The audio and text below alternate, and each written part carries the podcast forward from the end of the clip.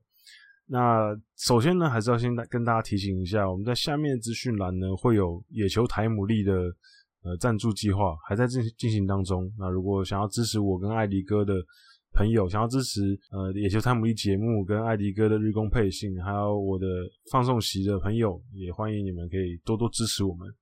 好，那马上进入今天的主题。那第一个主题呢，我想要跟大家讨论一下佐野惠太这名横滨队的队长。他有没有机会连续两年拿下首位打者？那目前呢，日本职棒因为在休赛期间，那截至于休赛之前，佐野惠太他的打击率是点三二八，那占据在中央联盟打击王的位置。那虽然说佐野自己认为自己的全垒打还有点太少，然后得点圈的表现不佳。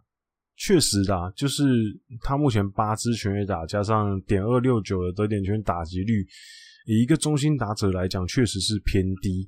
但整体来说，依依旧是非常出色的打者，尤其是他点三九二的非常优秀的上垒率喔。那这也是他后来从第四棒掉到第三棒的主要原因。啊，希望借重他的高上垒率，然后把机会做给后面状况更好的 Austin。那佐野其实在接受采访的时候，也有提到他一些心境上面的转变。他开始会在场上更有意识的去增加自己的上垒机会，因为后面有状态很好的打者嘛，所以他就会慢慢的去调整自己的打击策略，然后也会每天细部去调整自己的打击姿势，尤尤其是。比如说挥棒轨迹啊，或是抬脚的 timing 等等，因为去年的好成绩，所以自然今年就会被研究，开始有很多队伍会用布阵来对付他。那他对这个也是保持一个比较正面的态度，因为自己打得好才会被针对嘛，并不会过多的去因为布阵就破坏自己的节奏，因为这样子的话就本末倒置了。当然还有就是他身上的重担，就是队长的身份。在季初的时候，球队战绩比较低落的时候，那他也是不断的在休息区跟休息室里面跟每个队友对话，然后呃去互相讨论说有没有什么地方是可以再进步的。包括他自己今年其实也进步很多。去年虽然说拿下首位打者，可是嗯、他觉得他在去年后半段其实有点太在乎那个头衔了。太在乎 title，导致有点迷茫。那他觉得今年他其实心态上面调整了很多，在这个追逐记录上面，他比较没有这么看重。当然，现在大家开始讨论，就是包括我今天要讨论，就是他能不能追上横滨前一个天才打者这个前辈的连续两年首位打者的记录。因为上一次达成也是二十三年前，也是中央联盟上一次有人达成，就是铃木上典。其实关于首位打者这个话题。呃，其实最有趣的就是除了佐野之外，还有另外一个人也很关键，那就是吉田正尚。因为两个人去年都拿下首位打者，太平洋联盟跟中央联盟。那目前两个人都也是暂居首位。那所以日本媒体就开始讨论说，会不会连续两年都同样同样的打者在中央联盟跟太平洋联盟都拿下首位打者？那日本职棒到目前为止，从单一联盟开始。总共有十五个选手，就至少连续两年拿下过首位打者。为什么会说至少？因为其实有很多神人是连续三年以上拿下首位打者。那之后后面会补充给大家。那先来说一下是哪十五个人至少两年连续拿下首位打者。那日职史上第一个达成这个记录，就是也算是台湾神兽级的，大家。看卡农的时候，有看到一个彩蛋人物，就是吴昌珍。他在一九四二年到一九四三年这这两年间，他拿下连续两年的首位打者。那当时他在巨人队。那再来是东极的大夏鸿，他在一九五零年到一九五一年期间拿下守卫打者。再来是巨人队的宇纳领耀，他在一九一九五六年到一九五七年两年间拿下守卫打者。再来是长岛茂雄，巨人队，然后他在一九五九年到一九六一年三年间拿下了守卫打者。然后再是 brunfield。他在近铁队的时候，一九六二年到一九六三年连续两年拿下守卫打者，然后再是江藤胜一中日队，然后张本勋东映，那张本勋这是连续四年拿下首位打者，六七六八六九七十，就是这四年他连续四年拿下守卫打者，然后再是王贞治先生巨人队，他在一九六八年到一九七零年。连续三年，然后一九七三年、一九七四年连续两年，所以他曾经两次至少两年以上连续守首位打者。再就是罗德的洛赫伯曼，洛赫伯曼也是有两次至少连续两年以上首位打者的记记录。然后再就是 Boss，那 Boss 在一九八五年到一九六八一九八六年这两年间拿下首位打者。然后广岛队的正田根三。然后再是中日队的 Alonso Paul，在一九九四年到一九九六年间三年连续三年拿下首位打者，然后再来就是真的是神兽等级的，就是铃木一朗 Ichiro Ichiro 在一九九四年到两千年间连续七年拿下首位打者，那这当然就是日本职棒的记录了，没有人可以像他连续这么多年拿下首位打者的。再来就是铃木上典。一九九七年到一九九八年连续两年，这也是中央联盟上一次有人可以连续两年拿下首位打者。那再就是小笠原道大在日本火腿的时候，二零零二年到二零零三年连续两年拿下首位打者。那这也是最近一次有打者可以连续两年拿下守卫打者，所以也有一段时间了。那刚念了上面的那些人呢，其中长岛茂雄、王贞治、张本勋、洛赫伯满、铃木一郎跟炮。都是至少有三年以上连续守卫打者的。那当然，刚有提到铃木一朗的连续七年的是日本职棒史上的记录。那他生涯也是拿下七次首位打者，跟张本勋的七次是并列。那当然，铃木一朗如果没有挑战美国职棒的话，估计应该就可以缔造一个更恐怖的记录。不过他在美国也缔造非常厉害的记录。那讲完上面的记录，就可以看到，其实最后一次。有人拿下连续两年首位打者，其实已经是二零零三年小笠原道大，就是有一段时间了。所以如果今年吉田跟佐野可以达成这个记录的话，就是睽违十八年哦。那佐野的话就是睽违二十三年了。中央联盟的话，另外一个比较有趣的记录就是，那如果中央联盟跟太平洋联盟同时连续的话呢？那其实这个状况也是有出现过的。第一次出现的时候是在一九六九年的时候，当时中央联盟是王贞治先生，太平洋联盟是张本勋，那他们两个呢，在一九六八年就拿下守卫打者，然后一九六九年也拿下守卫打者，那两个人在一九七零年也都拿下守卫打者，所以呢，他们算是连续三年都同时拿到守卫打者，那这也是联盟第一次发生这种状况，就是。中央联盟跟太平洋联盟同时都是产生了连续得到守卫打者殊荣的选手。那再来一次呢？是到了一九八一九八六年。那一九八六年的时候呢，中央联盟的 Boss 跟太平洋联盟的洛河博满两个人是连续两年拿下首位打者，而且他最厉害的是，他们两个还是连续两年，除了首位打者之外，他们还是连续两年都拿下三冠王。那这也是日本职棒史上。呃，应该是目前唯一一次的记录，就是两个中央联盟跟太平洋联盟的两位选手在连续两年都拿下三冠王的记录啊，这非常非常的，应该以后要打破应该也非常困难的记录。那这个是日本职棒史上第二次，就是有连续守卫打者产生。第三次呢是到一九九六年，一九九六年呢中央联盟是 Alonzo Paul，然后太平洋联盟是铃木一朗，然后这个也是。第三例连续守卫打者产生，那这个也是连续三年哦，连续三年都是 Alonzo Paul 跟铃木一朗，所以他们是继王贞治跟张本勋之后第二例就连续三年首位打者。那当然后面呢，因为 Pau 就是因为他的伤势的关系，所以他一九九七年的时候就离开了中日队啊。那很可惜没有挑战连续四年守卫打者连续。那后面当然铃木一朗因为连续七年嘛，所以后面 Alonso Pau 没办法持续他的守卫打者记录之后呢，铃木上点又接了上来。就在一九九七年到一九九八年之间，连续两年拿下守卫打者。那那期间呢，刚好还是在铃木一朗连续七年的当中，所以当时他们两个也达成了就是连续守卫打者蝉联的中央联盟跟太平洋联盟。所以呢，佐野跟吉田如果能够在这次今年达成这个记录的话，那他就会两个人就会成为史上第十六跟第十七个连续拿下首位打者。殊荣的选手，然后呢，也会成为第五例连续复数年以上两个联盟同样的守卫打者的记录。前面是王贞治跟张本勋，Boss 跟洛河，跟 Pau 跟铃木一朗，跟铃木上典跟铃木一朗。所以如果他们可以达成的话，就会是史上第五例。呃，蛮希望可以看到这个记录产生的，因为这个记录真的是非常难得。光是要连续连两年拿下守卫打者是非常困难的，更别说要两个联盟都一样。好，那讲完佐野之后呢，我们来讨论一下三浦大辅监督他在横滨的后半战的一些规划。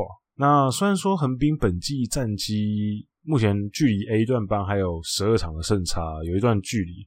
呃，不过剩下的五十七场比赛还是存在一些机会，所以在休赛之前的几场比赛，我们大家可以看一下。先发轮值是上茶谷大河，然后有吉优树、坂口浩亮、Romero、大贯晋一、坂本裕哉、金永生态这些先发人选。那但除了这些人选之外呢，石田健大也确定要在后半战从中继回到先发位置了。那因为今年其实石田在中继投的不是那么好，他出赛三十二场比赛，防御率五点六一，其实并不是这么出色。然后再加上中继阵容已经有 Escobar 跟沙田义树，还有樱井周斗三个左投手，所以三浦监督觉得，呃，相对来讲比较有先发经验的石田，他希望可以让他有更好的舞台，让他吃下更多的局数，所以，呃，希望他可以回到先发这样子。那也希望他可以不要辜负教练团的期待。那还有就是冰口遥大在二十五号也迎来了二军的自己的复出登板。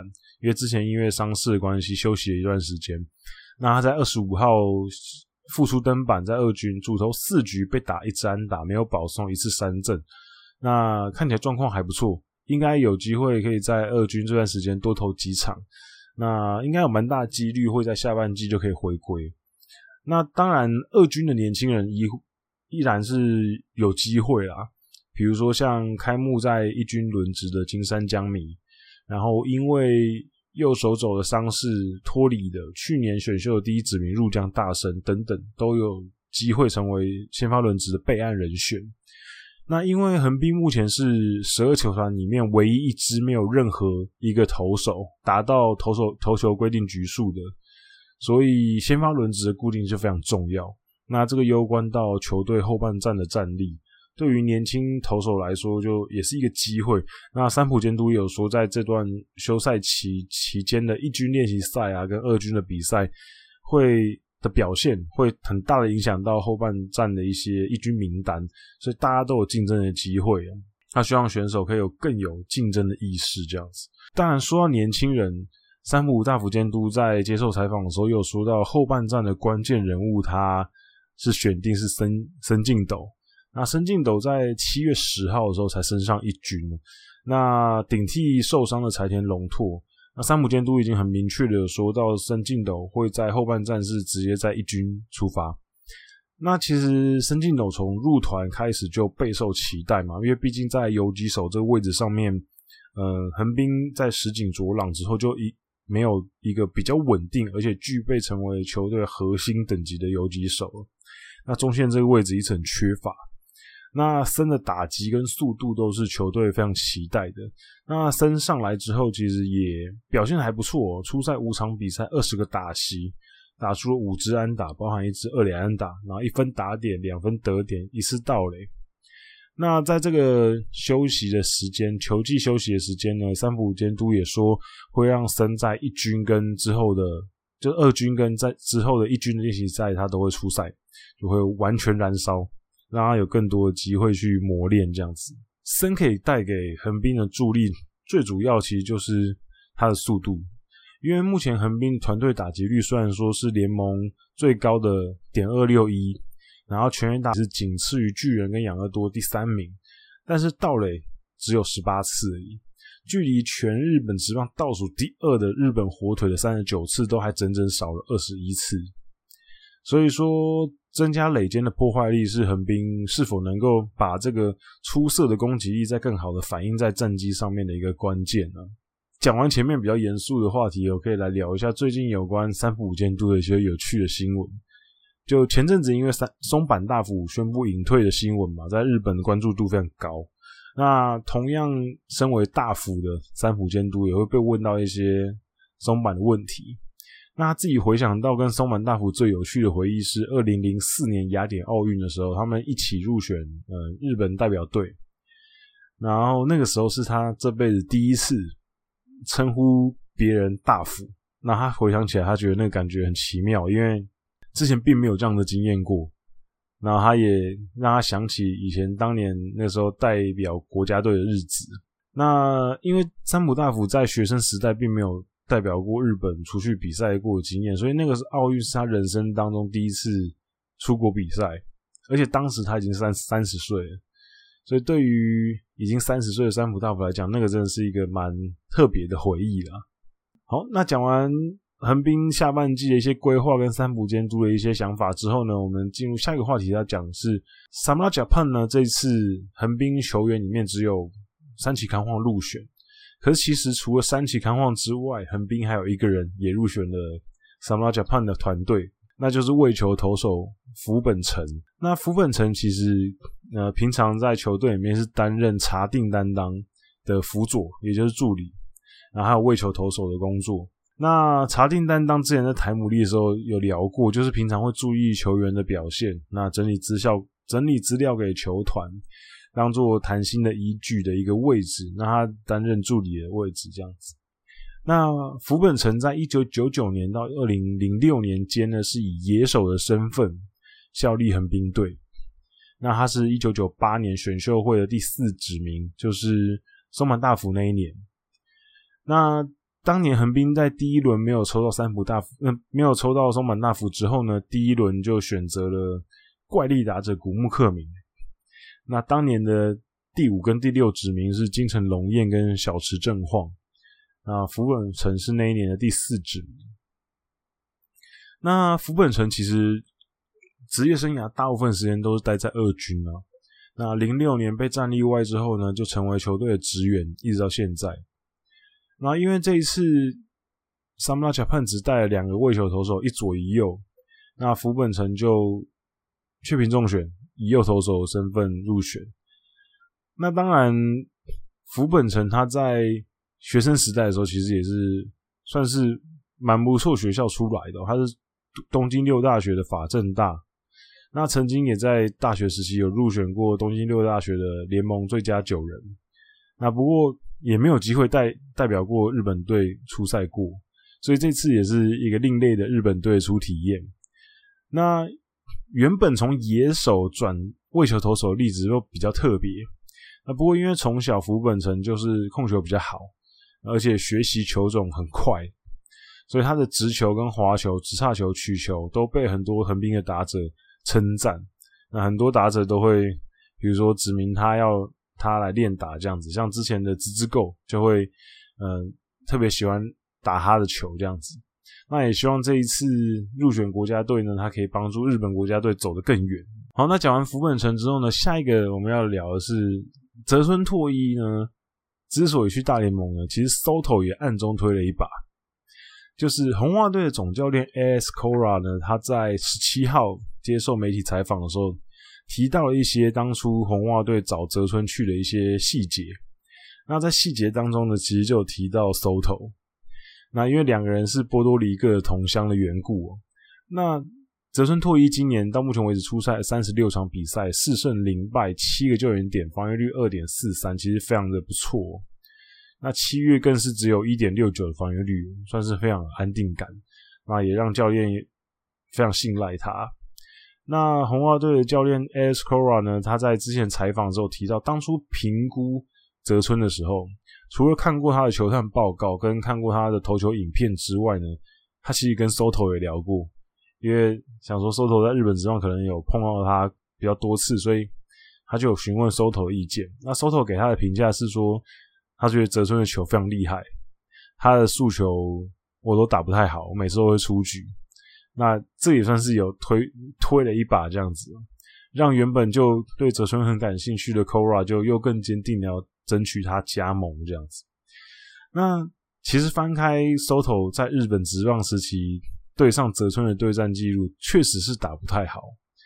那两个人在二零二零年没有对战的记录，二零一九年的时候呢，两个人对战了七个打席，Soto 只打出了一支一垒安打，然后被三振两次。二零一八年，两个人对决三个打席，Soto 打出一支安打，也是一垒安打。所以呢，他们两个在日职对决的十个打席里面，Soto 就只能打出两支一垒安打，所以算是相对来讲算是压制住了，连长打都没有。那也因为这层关系，就是又让 Cora 更坚定要争取泽村这样子。那也希望泽村之后在美国之后可以持续好表现。那今年红袜队战绩也不错，希望可以在季后赛看到他的身影。然后再要讲的是哦，也是二军的消息，就是东克树终于、终于、终终于回来了。东克树在经过 TJ 手术，就是 Tommy John 手术之后呢，历经了接近两年的恢复跟训练，终于在七月十一号的时候，二军赛事登板，睽违了六百八十八天了，真的是应该说横滨迷都望穿秋水了。上一次登上实战的投手球已经是二零一九年八月二十三号的事情。那这场比赛呢，其实他先牛刀小试一下，主投先发两局，然后用了三十四球被打一支安打，四次三振，其实非常出色哦。那在这一大段的恢复期间呢，其实为了降低未来再度受伤的机机会啊，所以他的投球姿势有调整一些细节。之外呢，他在重训上面也有所提升，体脂肪也下降下降了不少。那当然现在还没有到最佳状态啦。不过他其实从春训开始就慢慢的加重投球量，然后四月才开始让捕手蹲下正式投球。所以今年东克树应该还是会以调整状态为主，主要的复出舞台应该是会呃放在明年。那希望之后东克树就可以慢慢健健康康的回归到一军的赛场。然后其他二军的消息就是刚提到东克树从二军回归登板这些好消息，不过坏消息还是有一点，就是最近横滨二军有个很大的问题，就是外野手没有什么可以用的人了，像田中俊太啊、中井大介啊、虾名达夫都相继的受伤，然后之前乙板之又被禁足，虽然说现在回来了，那南本之前也到一军，所以二军就没有什么正职的外野手。所以捕手像东七纯平啊、互助功孝啊、一子金佑啊、林井博希都被拉去站过外野。那本季横滨二军总共启用过十五个外野手，就启用了十五个选手守备过外野。那这个选这个数字其实蛮可怕的。那不过好在刚刚有提到，乙板智已经解除禁足了。那之前因为违规外出把妹，被罚了将近一个月嘛。那三浦监督也有说到，他在这段时间有跟乙板智有一些联系，也聊了很多。可具体聊什么是无可奉告。那只能说希望乙板智这次可以好好的反省，然后之后在球场上证明自己啊，不要再出包了。讲完前面的事情呢，我们现在开始可以讲一些比较软性的那些有趣的内容。就金永生态在十四号面对上阪神队的比赛呢，那场比赛投的非常好，七局一失分。然后拿下本季第三胜，那其中他每一局投完球呢，他都全力的冲回休息室。那赛后被记者问到说为什么会这样子的时候，他就说，因为之前石田健大说，你每次投的好的时候，都会呃回休息室的时候脚步都很轻快，然后投不好的时候呢，就会慢慢走回休息室。所以他就想说，那我每次就不管状态好坏，我都全力冲刺回休息室。这样至少让整个氛围可以好一点。所以就大家之后可以观察看看金勇是不是回休息室脚步是不是特别轻快啊？希望都是很轻快的脚步。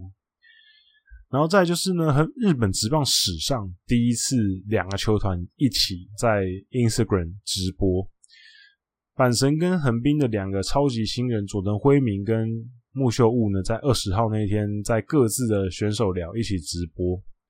那两个直播将近半个小时，吸引很多粉丝看哦，大概一万六千多人。那其中两个人闲聊了很多话题哦，可以跟稍微跟大家分享一下。那首先就是木秀悟呢，他先问了佐藤他们今天宿舍吃什么，然后佐藤辉明说今天吃碎肉咖喱跟炸牛肉排，然后木秀悟说那天横滨是吃炸猪排跟青鱼，然后晚上晚上呢在宿舍要烤肉，那佐藤也表示他很想要烤肉，要跟就是阪神那边的寮长建议看看，然后之后有一些球迷的问题。那球迷首先先问说：“哎、两个人互相觉得对方厉害的地方。”那木秀悟说：“他觉得佐藤辉明在横滨球场都可以把球打出场外，很厉害啊。”然后佐藤辉明则称赞木秀悟说：“内野守备很好。”然后之前对上阪神队的比赛，把刚 K 里的球打到反方向全垒打也很猛。还有一个问题就是两个人第一次遇到彼此是什么时候？那佐藤辉明表示是大学代表队。候补合宿的时候，然后最后一个问题是讲说两个人觉得厉害的职棒选手，佐藤辉明说有很多。那如果是阪神队的话，他觉得是 Marute 跟 Sans，他觉得 Marute 的选球非常好，会让对方投手非常讨厌，再加上关键时刻的表现很出色。那木秀悟则是回答说佐野惠太，他觉得佐野惠太可以维持很好的打击率哦。即便在状况不好的时候，也可以打出安打。然后他觉得真的有做到一个队长的表率。还有就是人格方面，他觉得佐野惠太是一个很有趣的人。那佐藤辉明也附和到，就是在明星赛遇到的时候，觉得佐佐野特别有趣一样。那也希望两个超级新人可以在今年球季持续打出好表现，然后最后木秀悟拿下新人王，加油！好，那再来就是最后一个小趣闻。哎、不是最后一个，倒数第二个小趣闻。那时候我看到的时候就觉得特别好，特别好笑。看新闻的时候就笑出来。就是呢，最近表现不错的横滨年轻投手坂本裕哉呢，其实是横滨终结者三岛一辉的幼稚园的后辈。就两个人呢，都是就读福冈的舟船寺第二幼稚园。那十二号那天呢，三岛救援失败嘛，对上阪神队的比赛救援失败。那十三号版本面对阪神拿下胜利，那三浦监督在赛后就说啊，帮幼稚园的前辈报仇的感觉很厉害，很帅。那时候看到这个新闻，觉得很有趣。幼稚园连线，希望他们之后也可以有更多连线的杰出表现。那最后一个要讲的是 Soto 在休息时间的新的爱好。那最近因为休赛休赛的关系嘛，那没有要打国际赛的选手就。呃，跟着球队的训练的菜单走。那 Soto 也有自己独特的菜单。他最近在打击练习的时候呢，会用网球来练打。那除此之外，他还会除了用一般球棒打击之外，他还会用网球球拍，还有一种四边形的球棒练打。因为他说，因为今年比较晚到日本的关系啊，这段时间刚好让他可以继续把状况调整到更好。因为前半季看起来，虽然说。状况并不差啦，可是看起来还确实是可以调整得更好。还有除此之外呢，就是练球之余，Soto 也是非常期待这一次的奥运会。除了有两个队友三崎康晃跟 Austin 都入选日本跟美国的国家代表队之外，他对于田径项目也非常感兴趣啊。那最近晚上的休息时间呢，因为是独自来日本打球嘛，家人都不在身边，所以 Soto 最近晚上迷上玩。欧美很流行的吃鸡游戏 f o r n i t e 然后他说这是他这辈子玩过第一款游戏，然后他觉得非常好玩。那反正现在球队是禁止外食，所以晚上也不能出门，所以晚上不能出门之余，我很无聊就玩玩游戏这样子。那也希望 Soto 这段时间可以好好的调整状态，然后整体的他在后半战爆发出来啊。那讲完前面的主题呢，今天的横滨 Spotlight 要介绍一个选手，可能不要说其他队的球迷啊，可能连横滨的球迷对他的印象都相对比较薄弱一点，那就是四田光辉。那四田光辉呢，他在一二零一七年的选秀会以第六指名的身份，然后投手的身份入选横滨。然后他从来没有在一军登陆过，然后在二军的表现也不是很出色。他仅仅就在横滨待了两年，二零一九年球季结束就被战例外了。不过其实对他来讲，他也付出了努力，然后站上了梦想中的职业舞台。那四田光辉在一九九二年出生，他今年是二十九岁。他父亲呢是一个内科医师，在三重县的医事室职业中。那其实他的祖父跟叔叔都是医师，所以算是医师世家。不过，身为长男的四田光辉，并没有被强迫说一定要继承家里的衣钵。那他一开始也是确实照着自己的兴趣走，希望可以成为职棒选手。那高中三年就读医事高校的时候呢，虽然说没有打进过全国大赛，可是也曾经在高三那一年打进过春季的三重县大会的四强，算勉强还可以的成绩。那大学的时候，一开始前往三重大学就读，那当然也是继续延续棒球这条路啦。不过他加入球队之后呢，发觉同期有两个很出色的投手，他觉得自己等级跟他们差太多，所以他就有点迷茫，那开始有点自我否定了，所以。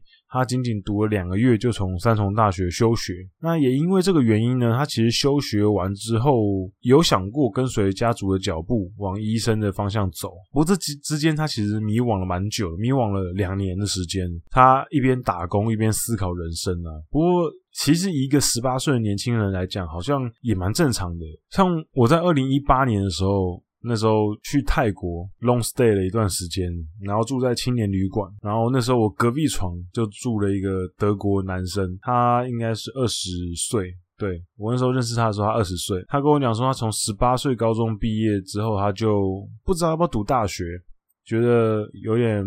好像没有这么想要读，可是也不知道自己要干嘛，所以他就先去澳洲打工了一年，然后打工一年赚了一笔钱之后呢，他就开始在亚洲这附近到处玩。所以我那时候遇到他的时候，他在泰国遇到他的时候，他其实已经在东南亚那边晃了一整年了，已经准备要回德国。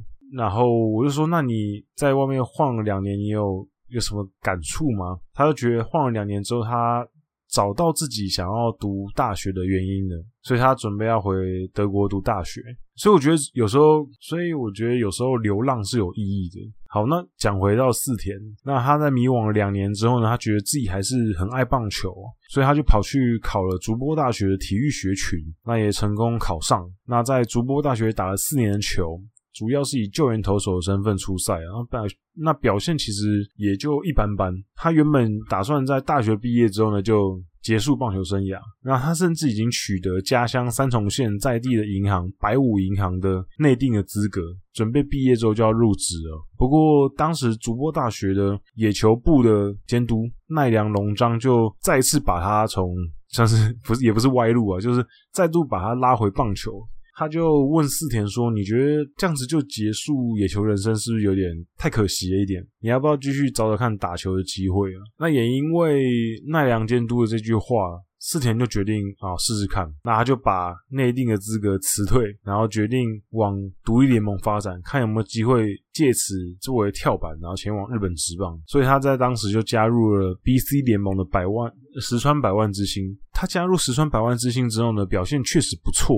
第一年其实开始就成为球队的终结者，整季非常出色哦，出赛四十场比赛，三胜一败，十九次救援成功，防御率只有一点一一，整体状况非常好。